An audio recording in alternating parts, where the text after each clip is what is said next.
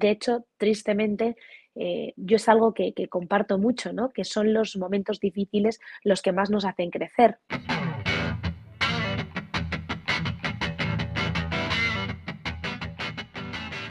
Hola crack, buenos días, buenas tardes y buenas noches. Bienvenidos a Escuela de Cracks, iniciativa que parte de mi canal de YouTube bajo el mismo nombre y que te viene a presentar a diferentes profesionales que han sabido detectar y potenciar sus talentos naturales. Hoy te vengo a presentar a Rocío García Torres, profesora en la Universidad Villanueva y psicóloga experta en intervención en crisis. ¿Estás preparado? Pues empezamos.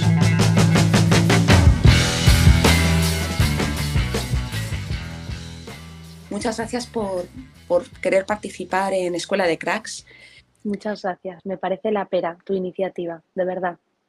Muchísimas gracias, Rocío. Mira, a ver, un poco para poner a, la gente en contexto, yo te conocí eh, en la universidad y me enteré de que estabas especializada en emergencias y en suicidios. ¿Cómo te decidiste a iniciar este camino? Pues en realidad el tema de formarme en emergencias y en catástrofes eh, fue por eh, incrementar mi formación. Yo estaba preparando el doctorado, estaba en casa cuidando de mis hijos eh, y mientras preparaba el doctorado decidí que era momento de, subir la apuesta, ¿no? de poder formarme cuanto más mejor y encontré este máster que era executive y me permitía poder seguir estando en casa y a la vez pues formarme en un ámbito nuevo, ¿no? Para ir pues estando más preparada para ayudar a la gente.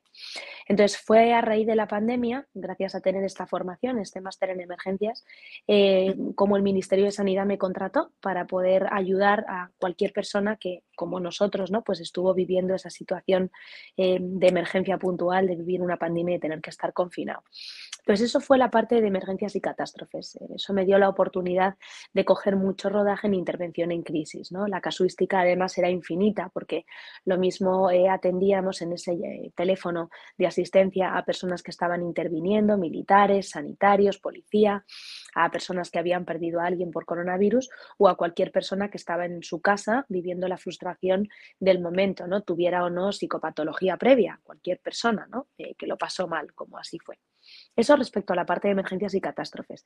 Y la parte de suicidio en realidad fue un poco de rebote, ¿no? Yo tuve una experiencia muy dura, muy cercana, perdí a una persona por suicidio y sentí la necesidad de formarme, de poder entender qué es lo que hay en la mente cuando uno toma una decisión de estas características y sobre todo, ¿no? Me encantaba cómo tú introducías y cuál es el motivo de estas entrevistas maravillosas que nos ofreces, ¿no? de tu canal en concreto, eh, cómo nuestras experiencias, nuestras vivencias pueden estar al servicio de nuestra profesión. Claro, a mí vivir una experiencia traumática de, de, este estilo sentí que es lo que realmente me habilitaba para ayudar a otra gente que estuviera en esa situación. Entonces, el poder trabajar sobre ello, no solamente en esta formación, ¿no? sino por supuesto el trabajo personal que tuve que hacer para digerir esta pérdida, es lo que realmente me habilita, eh, ¿no? el haberlo superado, el haberlo colocado, el haberlo entendido, para poder ayudar a otras personas que como yo pues estén en una situación parecida. Eh, mm. me ha llamado mucho la atención la frase de nuestras vivencias pueden estar al servicio de nuestra profesión. Y, y cuánta razón en eso, ¿no? Cómo nuestras propias eh, crisis, nuestras propias vivencias personales, tanto en los momentos buenos como en los momentos difíciles, nos hacen darnos cuenta muchas veces de que pueden ser partes que también debemos integrar, no solamente en nuestra vida personal, sino también en la profesional. Muy interesante. Yo normalmente estas entrevistas las empiezo preguntando cuál fue o cuándo fuiste consciente de tu primer talento. Vamos para atrás en el tiempo. Era muy, muy, muy, muy pequeña, ¿no? Yo eh, fui hija de padres separados y me tocó vivir eh, pues una situación eh, familiar o una infancia en la que me tocó crecer antes de tiempo o en la que me tocó darme cuenta de cosas de las que un niño pequeño, ¿no? Cuatro o cinco añitos, pues no debería conocer, idealmente, ¿no? Entonces, em, yo fui consciente de ser una niña muy madura muy pronto. pues estar atenta al estado emocional de mis padres, ¿no? Eh, me veía realmente pues mediando en el ambiente familiar con mis hermanos, eh, preocupada y ocupada del bienestar de mi familia, ¿no? Entonces, eh, es algo que desde siempre me han dicho. Luego vas al cole, ¿no? Y eres adolescente y era la psicóloga del curso, ¿no? Yo recuerdo esto. Ay, Rocío, tal, mi psicóloga personal, ¿no? Me interesaba la vida de la gente, me interesaban las personas, ¿no? Tenía ese talento, yo de verdad lo vivo como un don, ¿no? Es el, gran don que me ha dado mi vida, la capacidad de poder detectar cómo está la gente, ¿no? Es una cuestión de sensibilidad, es una cuestión de percepción. y, eso lo he tenido muy agudizado siempre me tocó, eh, ¿no? gracias a estas circunstancias personales, desarrollarlo y al final, como decía Alejandro Sanz en una canción, no es que sea mi trabajo, es que es mi idioma, ¿no? Yo estoy en el autobús y, detecto cómo está la persona que tengo al lado, ¿no? O estoy haciendo la compra y, percibo, eh, ¿no? Si hay algún conflicto al lado, ¿no? Cerca de mí. Entonces, no lo he elegido, ¿no? Me ha elegido mi profesión a mí. Y, si es que se puede llamar profesión, ¿eh? porque yo esto que hago día a día vamos, me parece increíble eh, haber conseguido hacer de, esto, que es ayudar a las personas a que eh, se desatasquen y a que logren su mejor versión, que a esto se le pueda llamar trabajo, ¿no? Muy agradecida. Entonces fue un poco a raíz de, por lo que entiendo, fue un poco de esa, esas circunstancias personales que te, sí. decir y cómo a partir de esos atributos personales, como es el de la escucha, como es el de detectar eh, los, mm, cómo se sienten los demás y cómo poderles ayudar en estos, lo que te llevaron a pensar que la psicología podía ser tu futuro. Sí, eso es. Yo además una cosa que les digo mucho a los chicos en clase, ¿no? Ahora de clase en la universidad, que me parece precioso, después de ejercer, después de tener la práctica en el ámbito clínico, eh, poder enseñar a otros chavales eh, a ser psicólogos, ¿no? Porque creo que lo más importante no viene en los libros, realmente lo creo así. Yo, como te digo, las cosas más importantes de mi vida no las he aprendido estudiando o lo que más o mejor me habilita para ser eh, una profesional de la psicología no es tanto lo que he estudiado, ¿no? Entonces, yo es lo que le digo a, a los chicos año tras año en la uni, que lo que realmente hace a un psicólogo, buen psicólogo, es su calidad personal, ¿no? Es su forma de ser, sea, yo creo que un psicólogo, eh, por supuesto, se hace, y la formación es esencial, es indiscutible, no está en entredicho, pero creo que la pasta, ¿no? La, propia persona, el propio interés genuino por los demás, por los seres humanos, es lo que a uno lo convierte en psicólogo, ¿no? Y en mi caso fue así. ¿Cómo se puede ayudar a la persona que no ve salida, que no entiende que hay una salida posible? A ver que no solamente sí que la hay, sino que además tiene una serie de talentos que les hace únicos. Bueno, es que el primer problema que tenemos aquí es que eh, para poder ayudar a una persona tienen que pedirnos ayuda, ¿no? Eh, y es la magia Fíjate, Rogers, uno de los psicólogos, tú lo sabes porque esto me lo enseñaron en el mismo sitio que a ti, ¿no? Eh, Rogers decía que cuando no sabemos algo eh, debemos preguntárselo a nuestro paciente, a lo mejor nos lo cuenta, ¿no? Entonces, claro, no tenemos bolas de cristal, los psicólogos, tú lo sabes, no leemos mentes, podemos entrenar mucho esa capacidad perceptiva, esa sensibilidad eh, para detectar incongruencias, para detectar en el rictus, ¿no? pues malestares, pero en última instancia solamente podemos saber muchas veces el nivel de malestar de una persona si nos lo comparte.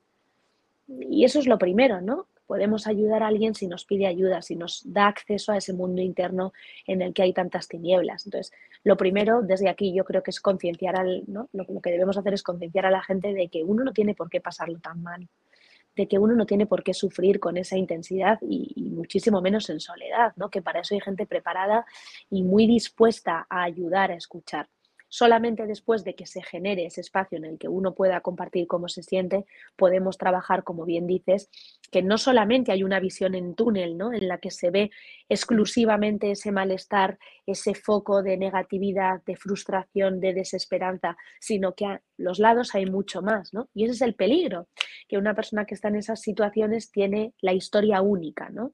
conecta solamente una serie de puntos, una serie de cuestiones que dan como sentido a, esa vida que se ha construido, pero hay mucho más, ¿no? La persona no es solamente eso o no tiene solamente esa realidad tan desesperanzada que está contemplando cuando tiene estas ideas de muerte, ¿no?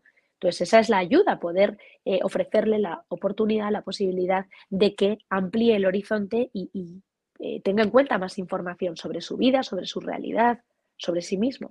Hace poco tuve otra entrevista donde la entrevistada comentó que el cambio es necesario siempre y cuando sintamos que no somos felices. ¿Qué te resuena en esta afirmación?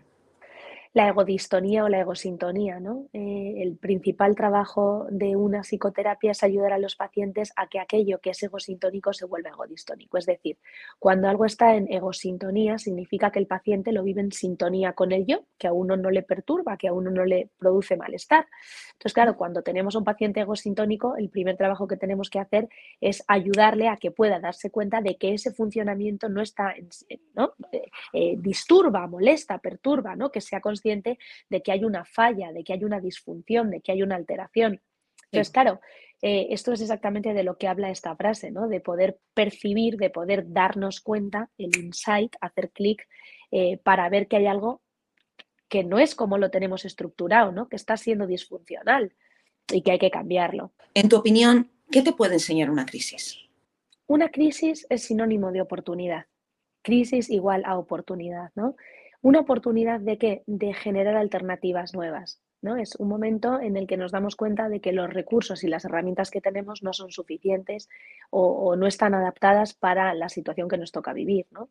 Entonces, eh, uno en un momento determinado puede darse cuenta de que tiene un martillo, pero con un martillo solamente puede clavar clavos. Entonces, esa crisis supone eh, la destreza, el ingenio de poder hacerse con un destornillador porque con un martillo solamente clavamos, necesitamos desatornillar. Entonces, sin duda, es la oportunidad de eh, generar otras opciones, ¿no? De funcionar de una manera distinta de la que salir reforzados, ¿no? Es un proceso de aprendizaje. Entonces, benditas crisis que nos hacen eh, agudizar el ingenio, como decíamos, y desarrollar todo el potencial que tenemos dentro. De hecho, tristemente, eh, yo es algo que, comparto mucho, ¿no? que son los momentos difíciles los que más nos hacen crecer. Porque cuando uno está viviendo un momento fácil, un momento sencillo, un momento agradable, en el confort uno no crece, ¿no? En el confort uno se apoltrona muchas veces y es cuando estamos incómodos, cuando tenemos que remangarnos y trabajar para eh, estar mejor de lo que estamos, cuando desarrollamos ¿no? ese crecimiento que nos ofrece precisamente una crisis. Para ti, ¿Cómo se pueden generar esas posibilidades? Bueno, yo creo que en el confort lo que debemos trabajar como primera medida es el agradecimiento. Eh, se sabe que cuando una persona desarrolla esta fortaleza ¿no? en su personalidad, va incorporando este recurso que es sentirse agradecido por lo que tiene, pudiendo valorar todas esas cuestiones que de facto forman parte de su vida, también se puede crecer, ¿no? Eh, focalizándose en lo positivo y, y, como decimos, ¿no? valorando, dando un sentido a las cosas que a uno lo hacen sentirse bien. Eso como matiz, ¿no? A, mí, a mi propia frase. Pero el desarrollo de herramientas, incluso en este ejemplo que ponía, está en cada, cada minuto del día. ¿no? no solamente necesitamos eh, desarrollar herramientas cuando nos damos cuenta de que no tenemos una que nos está haciendo falta, ¿no? sino también siendo conscientes de esas que sí que tenemos y que sabemos utilizar muy bien. Y eso al final habla de, de nuestros puntos fuertes, ¿no? de nuestros factores de protección. Pues hacernos ¿no? Eh, cada vez más conscientes de todas esas cosas que forman parte de nosotros, que nos están dando alegrías, que están contribuyendo a que tengamos un mayor nivel de bienestar subjetivo, que es sinónimo de felicidad, ¿no? Cada oportunidad, cada momento de la vida es eh, un recurso en sí mismo. ¿Cómo en tu experiencia profesional como profesora de universidad y en tu labor con tus hijos desarrollas estos factores de protección? Bueno, es que eso es un tema súper importante, ¿no? Yo creo que lo más eh, valioso que puedo hacer por los chicos aquí en la uni no es contarle mis casos o cómo intervengo cuando tengo un paciente complejo o cómo se aplica la teoría de Winnicott o de Minuchin, ¿no? Eh, yo creo que lo que realmente puedo hacer es, como tú bien dices, ¿no? Lo que realmente un hijo necesita, que son límites y cariño. Eh, entonces, e, es, constante, ¿no? El poner esos límites y el ofrecer ese cariño. Eh, ¿Límites para qué? Para que sepan hasta dónde, eh, para que tengan ¿no? esos tiempos de entrega de trabajo. Si no has entregado un trabajo en tiempo, pues no te lo puedo coger.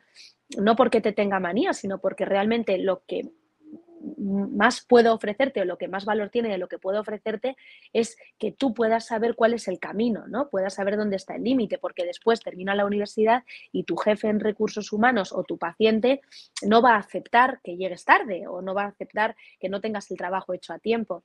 Entonces es muy bonito. Eh, no hay nada que proteja más en la vida que los límites con cariño, ¿no? Es la fuente de seguridad que todos necesitamos. Saber cuál es ese sendero a transitar eh, por el cual sentirnos seguros, ¿no? Si no hay un camino, eh, es el bosque, ¿no? Frondoso, las tinieblas, la desprotección. Y es precioso, la verdad, poder proteger y poder cuidar de esa manera. A la vez que estás desarrollando estos factores de protección, ¿cómo eres capaz o cómo estás siendo capaz de detectar esos talentos naturales, por ejemplo, en tus hijos que están desarrollando, al igual que están desarrollando su carácter? Qué pregunta más bonita, Moni.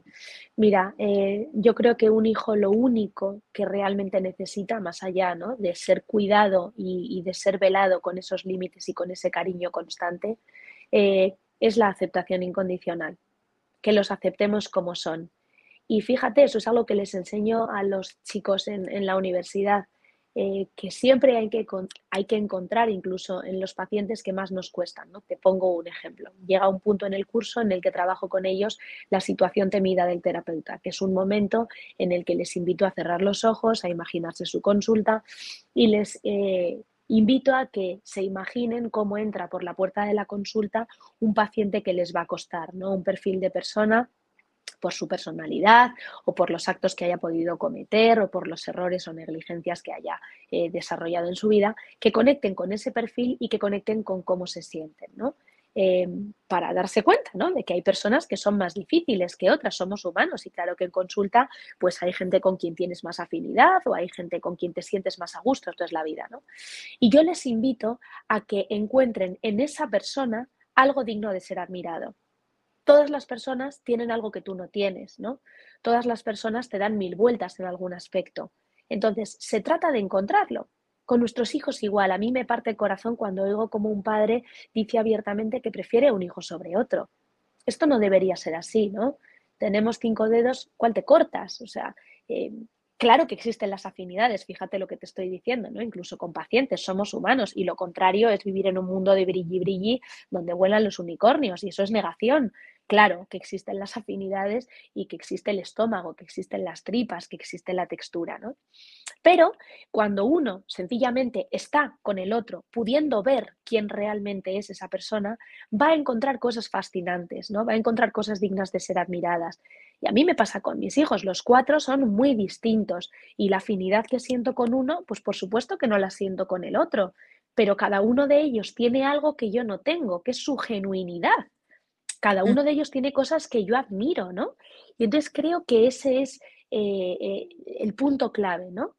Aceptar incondicionalmente, sin condiciones, poder ver cuáles son esas fortalezas que tú hablabas, ¿no? Se van desarrollando, pero algunas son genuinas, son inherentes a la personalidad y se trata solo de descubrirlas, de identificarlas y de dejarles ser a los hijos, a los pacientes, a cualquier persona que tengamos al lado.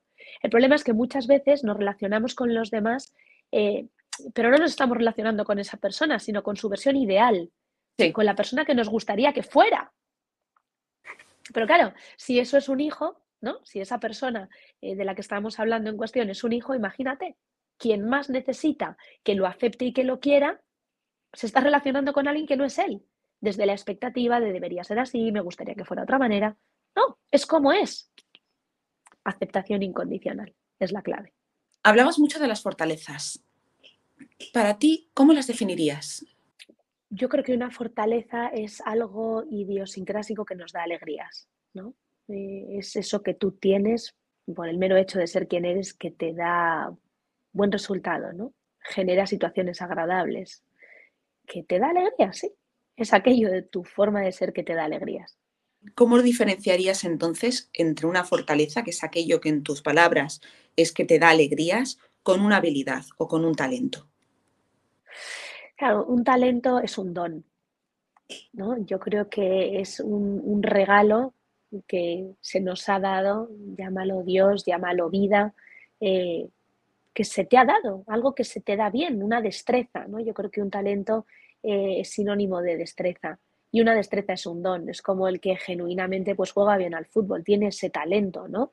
Eh, claro, genuinamente y como te decíamos, como decíamos antes, ¿no? Mi talento no es de nacimiento, evidentemente está la personalidad ahí y seré una persona eh, más o menos neurótica, más o menos extrovertida y eso pues me predispone a poder pues, conectar con las personas, a poder identificar lo que siento, a poder poner palabras a lo que siento, pero sin duda ese talento también viene generado por el ambiente, por lo que a uno le ha tocado vivir. Entonces es un don, es ese regalo que está al servicio de los demás, ¿no? También muchas veces. Hablábamos de los demás, ¿cómo podríamos ayudar a nuestros hijos, en tu caso a tus alumnos? ¿Cómo podíamos nosotros detectar esos talentos, esas fortalezas, etcétera? Ahora mi pregunta viene a ¿cómo lo podemos detectar en nosotros? La respuesta está clara, con observación. ¿no? Si quieres conocer a tus hijos, si quieres descubrir a tus hijos, solamente tienes que tomar un poquito de distancia, dar dos pasos atrás y observarles, ¿no? Como si comieras palomitas, dejándoles ser, dejándote admirar, dejándote maravillar, eh, cultivando la capacidad de asombrarte, ¿no? Eh, al ver que son quien son y, y, cómo son, ¿no? Y con nosotros igual, observándonos. Eh, poniendo el foco, poniendo la atención. Muchas veces el problema es de atención, ¿no? Y ponemos la atención como si fuera el foco del teatro en otros aspectos y nos enfocamos, atendemos a lo negativo y estamos ahí rumiando, ¿no? Y esto se trata de poner la atención, de poner el foco sobre el presente, ¿no? Sobre cada una de las cosas que hacemos que a nosotros nos da alegrías, ¿no? O fíjate, acabo de hacer esto y esto me ha puesto contento, ¿no? Qué orgulloso estoy de mí. Mm, o esto que he hecho lo he hecho bien, pero, pero no por un juicio moral o por un juicio externo de lo que está bien o está mal, sino de lo que a uno le produce bienestar, de lo que a uno le da alegrías. Por eso te decía, lo que para mí, mío, puede ser una fortaleza, para otro eh, puede ser juzgado como algo negativo. Pero es que eso que yo considero una fortaleza, lo considero una fortaleza porque me da alegrías. Pero para saberlo, tengo que haber observado, tengo que haber atendido a cómo me siento al reaccionar de esa determinada manera, ¿no? Entonces es la clave, observar, atender, prestar atención a cómo nos hace sentir algo que hacemos o que decimos ¿no? en cada momento concreto. Mira, se habla eh, mucho, ¿no? Mil fórmulas para la felicidad, cómo ser feliz, eh, las claves para eh, sentirse bien. Yo creo que se reduce a una sola, ¿no? A tener muy presente el triángulo, el triángulo del pensamiento, la emoción y la conducta. Y realmente la felicidad, el bienestar subjetivo, se va a conseguir si hay congruencia, si hay coherencia entre esos tres vértices. El problema es que muchas veces uno, como el caso de Billy Elliot, puede pensar o sentir algo y no permitirse ¿no? esa conducta, esa actuación que sería congruente con eso que piensa o con eso que siente por las repercusiones que crea que puede tener o por el juicio que crea que puede ¿no? Eh, eh, recoger de los demás. Entonces, si somos, si perseguimos esta coherencia, esta congruencia, sin duda vamos a tener eh, el éxito garantizado, ¿no? Vamos a lograr ser felices, porque el camino a la infelicidad, desde luego, es ir en dirección contraria a aquello que uno piensa y siente. Entonces, creo que es muy importante poder conocer qué es lo que hay aquí dentro, qué es lo que pensamos a nivel cognitivo, qué es lo que sentimos, qué es lo que hay aquí a nivel emocional y solamente después elegir una conducta, tomar una decisión que sea coherente ¿no? con esos dos aspectos que siempre son previos que al final sigues el camino que te late por dentro, que es el tuyo, no es el de ese contexto externo, ¿no? Que tiene una expectativa o que expectativa que no vas a cubrir, ¿no? Para terminar, te quería preguntar, ¿nos podrías recomendar algún libro, alguna actividad que haya resonado contigo, alguna película, serie, te haya podido ayudar a la hora de desarrollar todas estas fortalezas de las que has estado hablando? Mira, hay un libro muy importante que yo leí eh, en un momento eh, crucial de mi vida, que es El arte de amar, de Eric Fromm. Eh, yo he identificado ¿no? que el amor es el gran motor de mi vida muchos años después, fíjate, ¿no? José, mi marido, me dijo, es que claro, ¿no? Un día cenando cotidianamente en casa mientras veíamos la tele, me dijo, claro, Rocío, es que tú has dedicado tu vida a conocer y a conocerte, ¿no? Em, y yo he identificado esto, que el motor es lo que está en la base de ese conocimiento interno y de los demás. Y a mí ese libro me ayudó a identificar ¿no? los diferentes tipos de amor. Eh, el arte de amar de Eric Fromm. Eh, yo creo que amar es un arte, que en esta vida las relaciones o son de amor o son de poder y que cuando trabajamos para que cada una de las relaciones en las que participamos sean de amor y no de poder, eh, nos garantizamos la felicidad. Creo que el amor, el vínculo, es lo que nos salva, es lo que da sentido a nuestras vidas, es lo que cura en terapia, es lo que a un alumno le hace aprender, ¿no? Un vínculo amoroso con su profesor. Entonces, eh, yo creo que si desarrollamos esta destreza de amar bien y ¿no? adaptado al contexto en función de la relación de la que estemos hablando, hemos conseguido mucho, sin duda. Pues Rocío, muchísimas gracias por participar en este apasionante proyecto. Un placer, Moni, de verdad, enhorabuena. Enhorabuena por eh, la iniciativa, muchas gracias por darme la oportunidad de hablar contigo, de reencontrarnos después de tanto tiempo y, y de poder decir algo ¿no? que pueda resultar útil a alguna persona que nos pueda escuchar. Muchísimas gracias, Rocío.